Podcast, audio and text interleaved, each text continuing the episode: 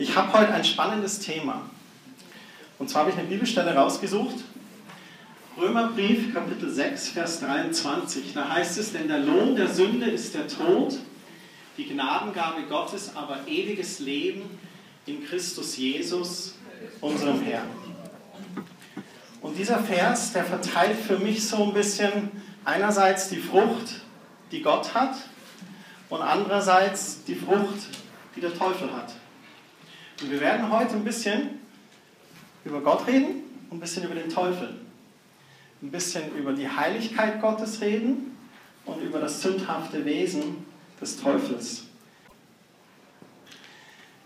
Die Sünde kommt vom Teufel und die hat als Lohn schlussendlich den Tod. Aber die Gabe Gottes, das ist das ewige Leben in Christus Jesus, unserem Herrn, durch Christus geschehen. Und ich wollte euch nochmal erinnern an unsere Auftragsaussage von der Gemeinde, Epheser Kapitel 4. Da heißt in Vers 15, lasst uns aber die Wahrheit reden in Liebe und in allen hinwachsen zu ihm, der das Haupt ist, Christus. Und mal so eine grundsätzliche Frage zu Beginn der Predigt, wer will heute die Wahrheit hören? Okay, der Großteil.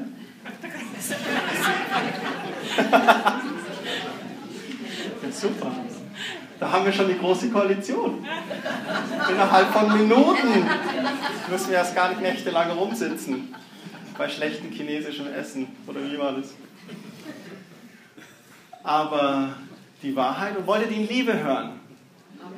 Amen. Gut, dann strenge ich mich an.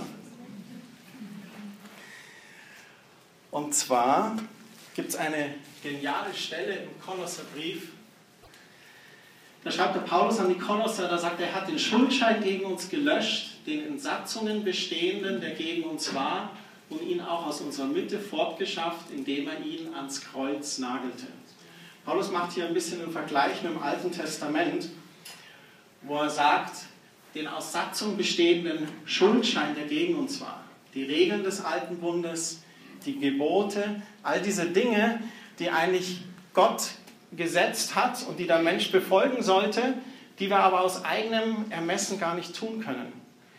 Diese zehn Gebote und alle anderen Regelungen haben eigentlich eins im Alten Testament gezeigt, ich bin Gott und ihr nicht. Diese Regeln und Satzungen haben Gottes Größe eigentlich gezeigt. Wie heilig er ist, wie perfekt er ist, wie vollkommen er ist. Und diesen Schuldschein, unsere Vergehungen, unsere Sünden, unsere Übertretungen, da sagt Paulus ganz deutlich, den hat Jesus ans Kreuz genagelt. Er hat die Gewalten und die Mächte völlig entwaffnet und sie öffentlich zur Schau gestellt und in ihm hat er den Triumph über sie gehalten. Halleluja!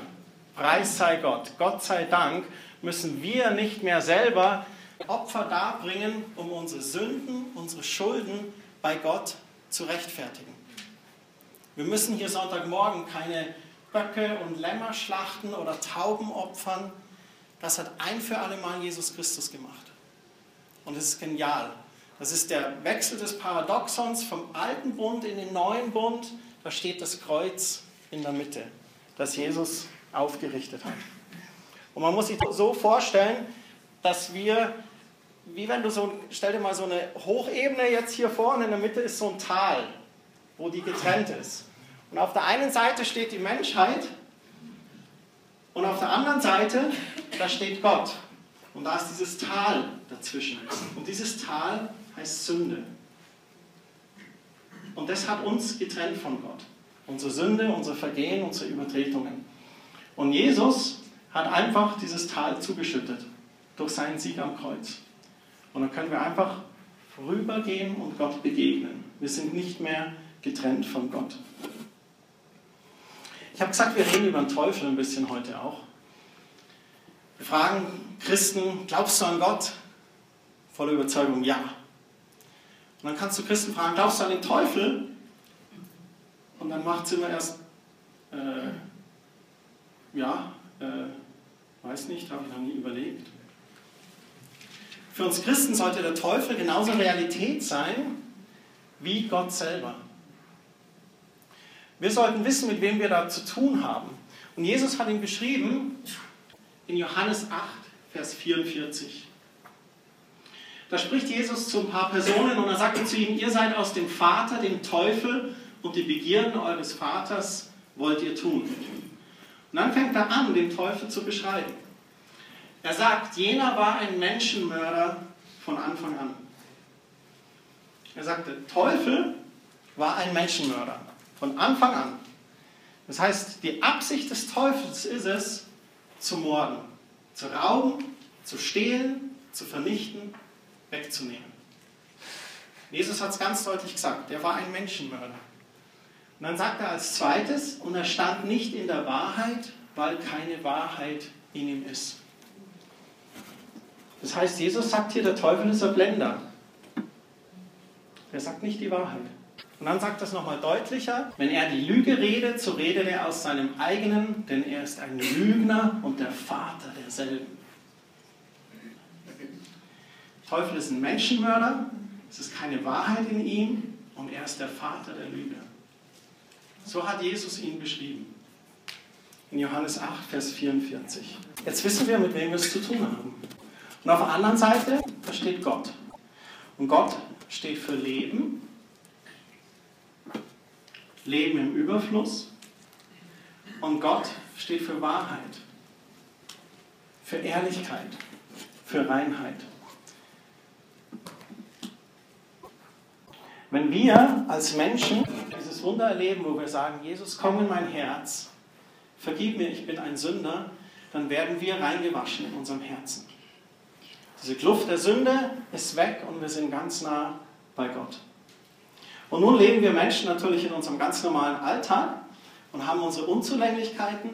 Ich habe meine Charakterschwächen, ich habe meine Versuchungen, mit denen ich zu kämpfen habe, mit denen ich umzugehen habe. Und immer wieder mal falle ich. Das heißt, ich mache einen Fehler. Das heißt, ich sündige. Ich Christian, ich Pastor, ich gesagt von Gott, sündige. Das ist ganz normal, weil ich nur Mensch bin, genauso wie ihr. Mir passieren Fehler und ich sündige. Ich falle manchmal auf diese Lügen des Teufels rein. Und er versucht mich zu berauben. Oder ich verletze durch meine Sünden, wenn es Jezorn ist, andere Menschen. Und Gott möchte uns aber an den Punkt bringen, dass wir, wie es im Epheserbrief heißt, dass wir die Wahrheit in Liebe hören und dass wir dadurch Christus immer ähnlicher werden. Und ich möchte im Epheserbrief mit euch reingehen in die Verse ein bisschen davor, im Vers 17. Wir werden an dem Kapitel jetzt ein bisschen verweilen und uns das anschauen, was Paulus da schreibt. Da sagt er, dies nun sage und bezeuge ich im Herrn, dass ihr nicht mehr wandeln sollt, wie auch die Nationen wandeln, in Nichtigkeit ihres Sinnes. Sie sind verfinstert am Verstand und fremd dem Leben Gottes wegen der Unwissenheit, die in ihnen ist, wegen der Verstockung ihres Herzens.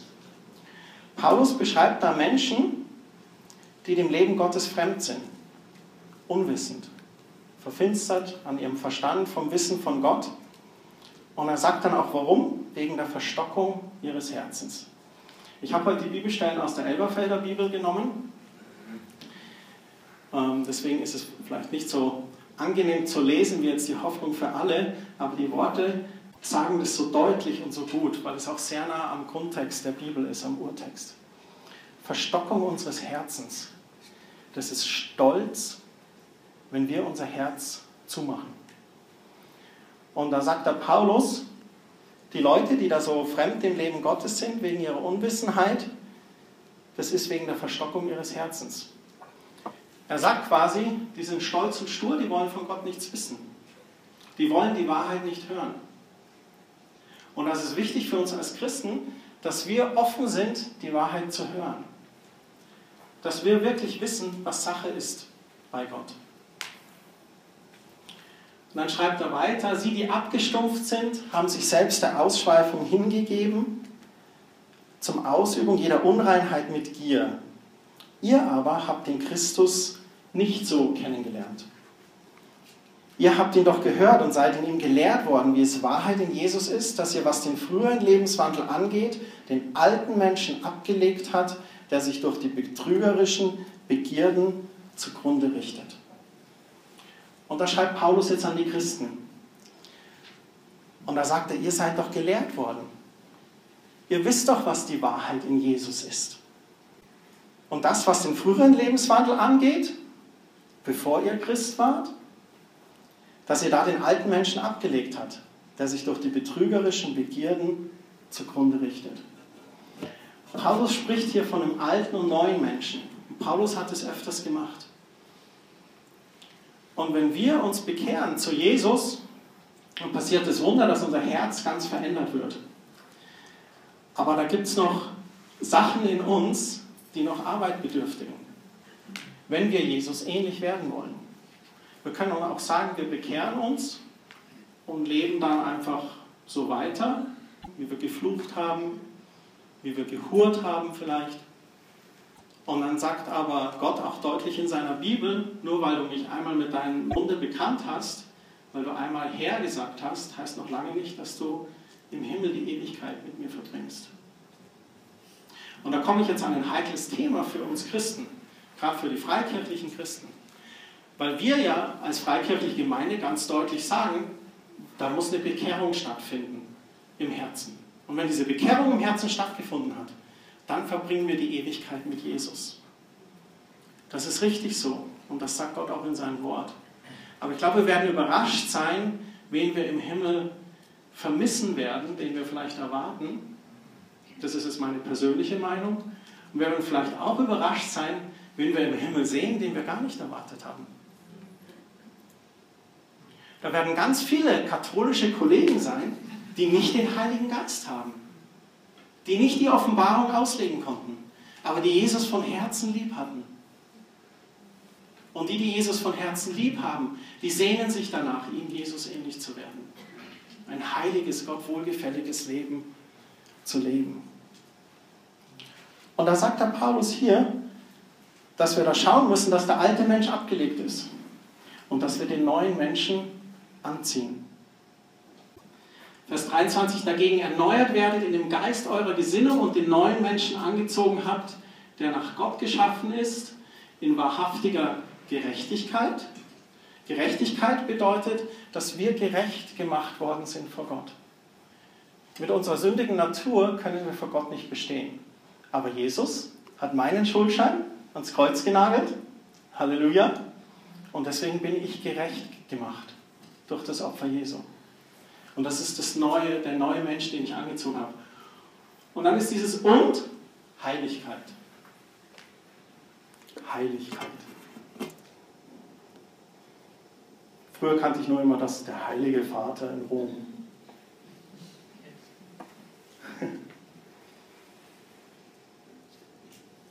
Die Bibel sagt, dass wir auch geheiligt sind. Wir sind nicht nur die Gerechtigkeit Jesu Christi, wir sind nicht nur gerechtfertigt oder gerecht gemacht, wir sind auch geheiligt. Und wenn aber dann der Pastor Staudi sündigt, dann wird es unheilig. Was muss der Pastor Staudi dann machen? Zu Gott gehen. Dann muss ich zwei Schritte vollziehen. Der erste Schritt ist, zu Gott zu gehen, wenn ich erkannt habe, dass ich gesündigt habe und mein Herz nicht verstockt habe, sondern sage, Herr, es tut mir leid. Da war ich echt zu ungeduldig, verzeih mir. Das ist der erste Schritt zu Gott. Der zweite Schritt, wenn Menschen involviert sind, muss ich meinen Stolz beiseite legen und zu den Menschen hingehen.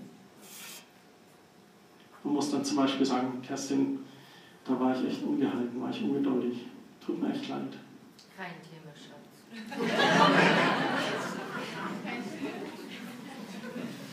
Wie gerecht und heilig. So, da sind wir in einem ständigen Prozess der Heiligung. Könnt ihr dieses Bild sehen? So, wir sind erlöst, wenn wir sagen, Jesus, komm in mein Herz. Aber das ist nicht eine Fahrkarte in den Himmel. Da muss ein Bestreben in unserem Herzen sein, Jesus immer näher zu kommen, Jesus immer ähnlicher zu werden und diesen heiligen Wandel zu haben.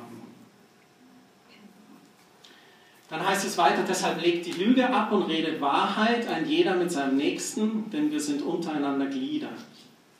Zürnet und sündigt dabei nicht, die Sonne gehe nicht unter über euren Zorn. Und dann heißt es hier, und gebt dem Teufel keinen Raum. Sollten wir Angst haben vor dem Teufel? Respekt, interessantes Wort. Wachsam, sehr gut. Die Stelle aus Jakobus. Wir sollen wachsam sein, weil der Teufel schleicht umher wie ein brüllender Löwe und versucht zu verschlingen. Aber wir brauchen keine Angst haben. Weil Jesus ist das Licht und wir sind sein Licht. Er sagt, wir sind das Licht der Welt. Und wenn dann die Finsternis kommt, dann müssen wir keine Angst haben. Weil Licht immer stärker ist als Finsternis. In Offenbarung 11, da heißt es, sie haben überwunden oder sie haben gesiegt durch das Blut des Lammes und das Wort ihres Bekenntnisses. Das heißt, dass es auch immer wichtig ist, wie wir mit Dingen umgehen. Wir kommen gleich noch auf unsere Gedanken und Versuchungen und werden darüber reden. Aber wir brauchen keine Angst vor dem Teufel zu haben. Jesus hat ihn besiegt. Hat den Kopf der Schlange zertreten. Also es gibt keine Sünde, die irgendwie besser oder schlechter ist. Das ist für, ja, oder schlimmer oder noch schlimmer ist. Oder ein bisschen schlimmer oder noch schlimmer. Es gibt keine bessere Sünde. Ein kleines Kind, das Nutella genommen hat und die Mama fragt, hast du das genommen? Und es sagt nein. Diese Mini-Lüge, die eigentlich nichts Gravierendes ist, die ist für Gott genauso Sünde, so krass das klingt, wie der Mörder, der eine Frau vergewaltigt und umgebracht hat. Und es ist ganz schön heftig, weil da in uns ganz verschiedene Emotionen ablaufen.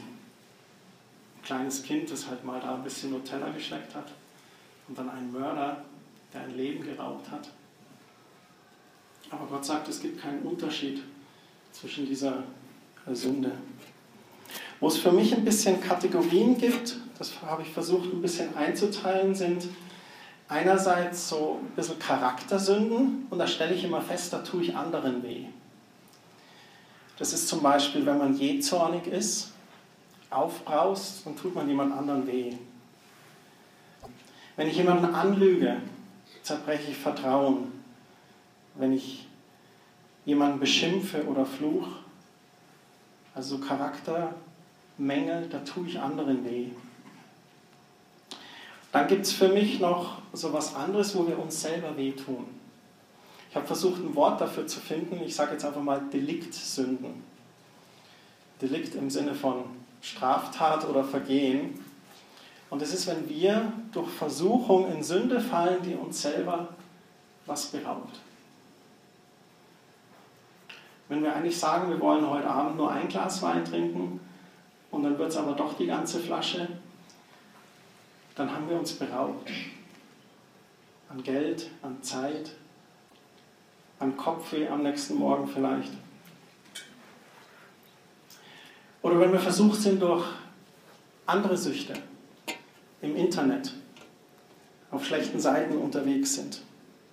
Wir tun uns selber eigentlich nur weh.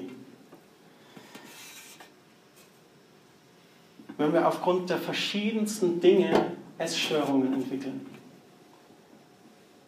und uns da selber wehtun.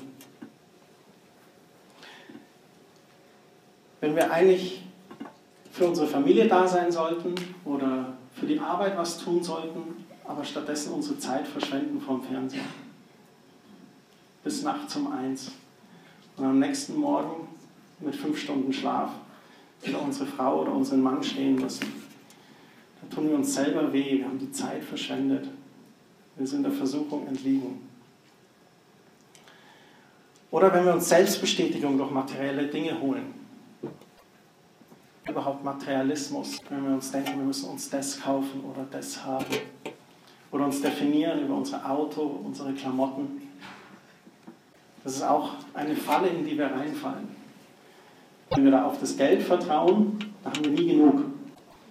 Aber wenn wir Gott vertrauen, dann lernen wir Genügsamkeit. Das hat John Simmons mal gesagt. Der immer aufs Geld vertraut und dem Geld hinterher ist, der hat nie genug.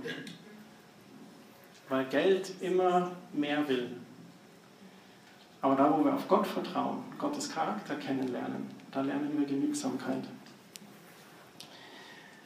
Und so wollte ich das ein bisschen unterteilen. Also einmal so diese Charaktersünden, wo wir anderen wehtun, was nicht schön ist, wo wir auch manchmal versucht sind und an uns arbeiten müssen. Und dann das andere, wenn so Deliktsünden sind, wo der Teufel uns versucht, um uns unsere Zeit, unsere Kraft, unsere Energie zu berauben und eigentlich uns wegzieht von Gott und da wegnehmen möchte.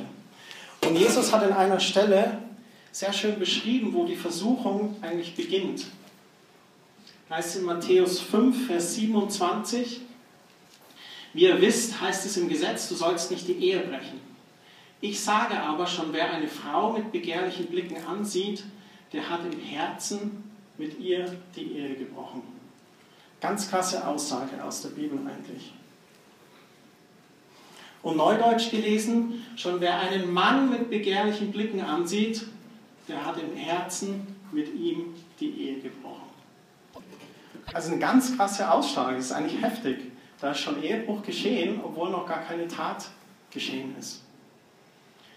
Und was er damit für mich sagt, ist, dass diese Versuchung eigentlich immer in unserem Kopf, in unserem Gedanken beginnt.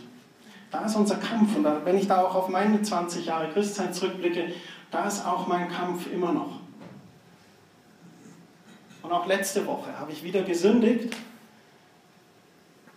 und bin da am Kämpfen und am Schauen und am Machen und am Tun. Aber wir müssen uns dessen bewusst sein, dass es da diese zwei Mächte gibt. Dass es Gott gibt, der Leben in Fülle verspricht. In Johannes 10,10 10 heißt es, ich, Jesus, bin gekommen, damit ihr Leben in Fülle habt. Und dass es den Teufel gibt. Dass der Teufel real ist. Dass er ein Menschenmörder ist. Dass er dich berauben möchte von Gott. Dich wegziehen möchte von Gott. Und das ist mein Wunsch und mein Gebet, dass wir zu Christus hinwachsen. Dass wir als Christen diejenigen sind, die lernen, mit Versuchungen umzugehen. Erinnert ihr euch an die Stelle an Offenbarung? Sie haben überwunden durch das Blut des Lammes und durch das Wort ihres Bekenntnisses. Ich habe in der Versuchung für mich persönlich äh, erlebt, dass es sehr viel hilft, laut auszusprechen und zu sagen, nee Teufel, ich lasse mich jetzt nicht von dir hier wieder anlügen und auf den Leim legen. Ich widerstehe dir in Jesu Namen. Ihr habt das schon von Jakobus zitiert, in Jakobus Kapitel 4, Vers 7, da heißt es, unterstellt euch Gott im Gehorsam, widersetzt euch mit aller Entschiedenheit dem Teufel. Den Pfeil habe ich eingefügt, dann muss er vor euch fliehen. Das ist eine Erfahrung, die Paulus weitergegeben hat. Wenn ihr euch Gott unterstellt und mit aller Entschiedenheit dem Teufel widersetzt, dann muss er vor euch fliehen. Und ich spreche diese Bibelstelle manchmal buchstäblich aus. Wenn ich versucht bin, dann sage ich, Gott, ich unterstelle mich jetzt wirklich dir. Und Teufel, ich widerstehe dir. Ich will nicht in Versuchung fallen. Ich will nicht geraubt werden. Ich möchte euch vier Punkte zum Schluss geben, die helfen, mit Versuchung umzugehen. Der eine Punkt ist für mich ganz bewusst zu sprechen und sich Gott in Jesu Namen zu unterstellen. Ganz bewusst zu sagen, nein, ich bin ein Kind Gottes, ich stehe unter dem Blut Jesu und ich widerstehe jetzt dieser Versuchung. Aktiv dagegen anzugehen.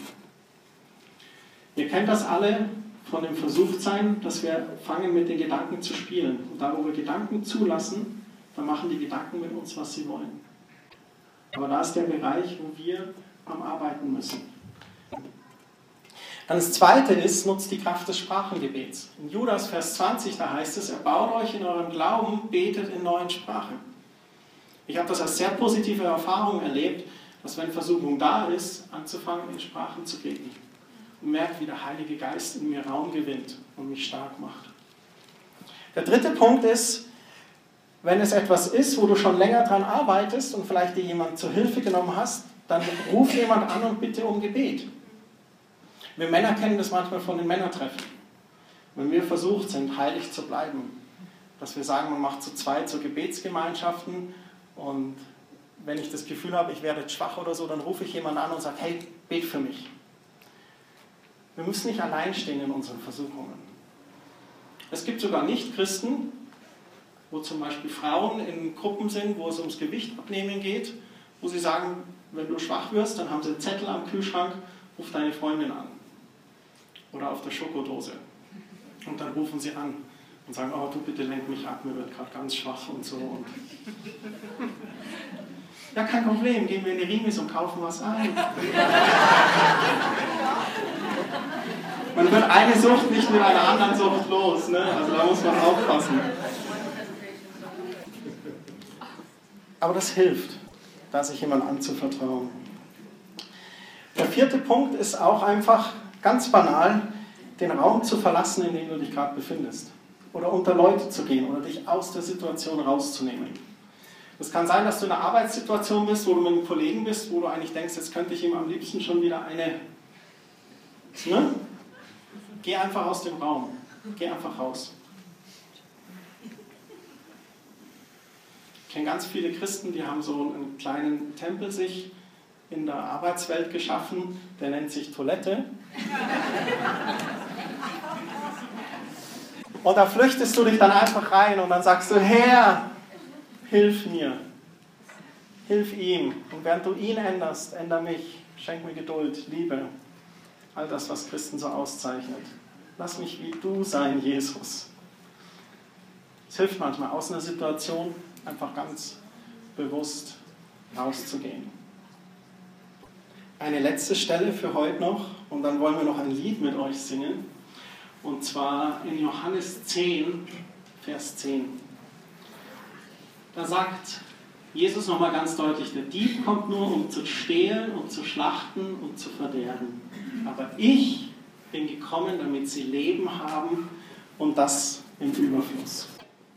Wenn wir heute über den Teufel, über Versuchung und Sünde geredet haben, dann ist eines, was ganz wichtig ist, was stecken bleiben soll bei euch, dass Jesus den Teufel überwunden hat und dass wir Teilhaber davon sind, dass wir gesiegt haben in Jesus Christus, dass wir keine Angst haben müssen vom Teufel, dass wir Jesus in uns haben, dass er gesagt hat, ich gebe euch Leben und das im Überfluss. Mit dieser Haltung solltet ihr heute nach Hause gehen. Und dieses Bewusstsein zu haben auch, dass der Teufel eigentlich die Macht verloren hat, weil Jesus hat ihn bloßgestellt. Und dass Sünde dich immer nur berauben möchte. Und das nächste Mal, wenn du in Versuchung bist, dann denk vielleicht an heute Morgen. Und denk dran, wie du es ganz praktisch umgehen kannst, aber denk auch dran, dass der Teufel dich nur anlügen will. Er will dir nur schmeicheln, er will dich auf den falschen Weg bringen und eigentlich nur berauben. Und es soll nicht mit uns geschehen. Es soll sein, dass wir ganz, ganz nah an Gott sind. Vater, ich danke dir für dein Wort heute Morgen. Ich danke dir, dass du uns hilfst, deine Wahrheit anzunehmen. Danke, Herr, dass du uns liebst und dass du deswegen auch zu so Themen wie Versuchung und Sünde und dem Teufel ganz deutlich Position bezogen hast. Weil du willst nicht, dass wir im Dunkeln sind und dass das schwammig ist. Nein, du willst genau wissen, mit wem wir es zu tun haben. Und danke, dass du sagst, dass wir in dir den Sieg haben. Und Herr, ich bete, dass du uns stark machst in Versuchung. Dass du uns hilfst, die Lüge der Sünde zu enttarnen und dass wir da gar nicht mehr drauf reinfallen. Danke, Heiliger Geist, dass du in uns bist. Dass du uns führst und dass wir in dir, Jesus, wachsen können. Ich möchte auch für diejenigen beten, die heute da sind und die vielleicht jetzt sagen, boah, ich habe einen Berg von Sünde in meinem Leben. Herr, ich bitte dich, dass du sie erlöst von dieser Lüge des Teufels auch, die sagt, du bist kein wertiger Christ oder du bist kein vollwertiger Christ oder du bist ein schlechter Christ. Das ist eine Lüge des Teufels. Und du bist ganz klar in deinem Wort. Du sagst, wenn wir gesündigt haben, dann bist du treu und gerecht und vergibst uns, wenn wir zu dir kommen. Und dafür danke ich dir. Amen. Ich möchte die Kerstin nochmal nach vorne bitten. Und zwar haben wir die für euch heute. Und zwar ist es ein Gospellied. Äh, vor vier Wochen kam mir diese Predigt in den Kopf und dann dachte ich, das wäre ein super Lied. Und zwar Oh Happy Day. Also, oh glücklicher Tag, oh glücklicher Tag, als Jesus meine Sünde weggewaschen hat. Er hat mir gezeigt, how to watch, fight and pray, wie ich aufpasse oder sehe, wie ich kämpfe und wie ich bete. Und dass ich den Rest meines Lebens freudig singen kann. Und das ist eigentlich um das, worum es geht. Jesus taught us how to watch, fight and pray. Jesus kann uns lernen, wie wir aufpassen können, wie wir kämpfen können und beten. Und dann ist es ein Happy Day. Ich möchte euch bitten, aufzustehen. Die Kerstin wird uns ein bisschen anleiten in den Lied. Ihr seid das Chor. Ich freue mich auf euch.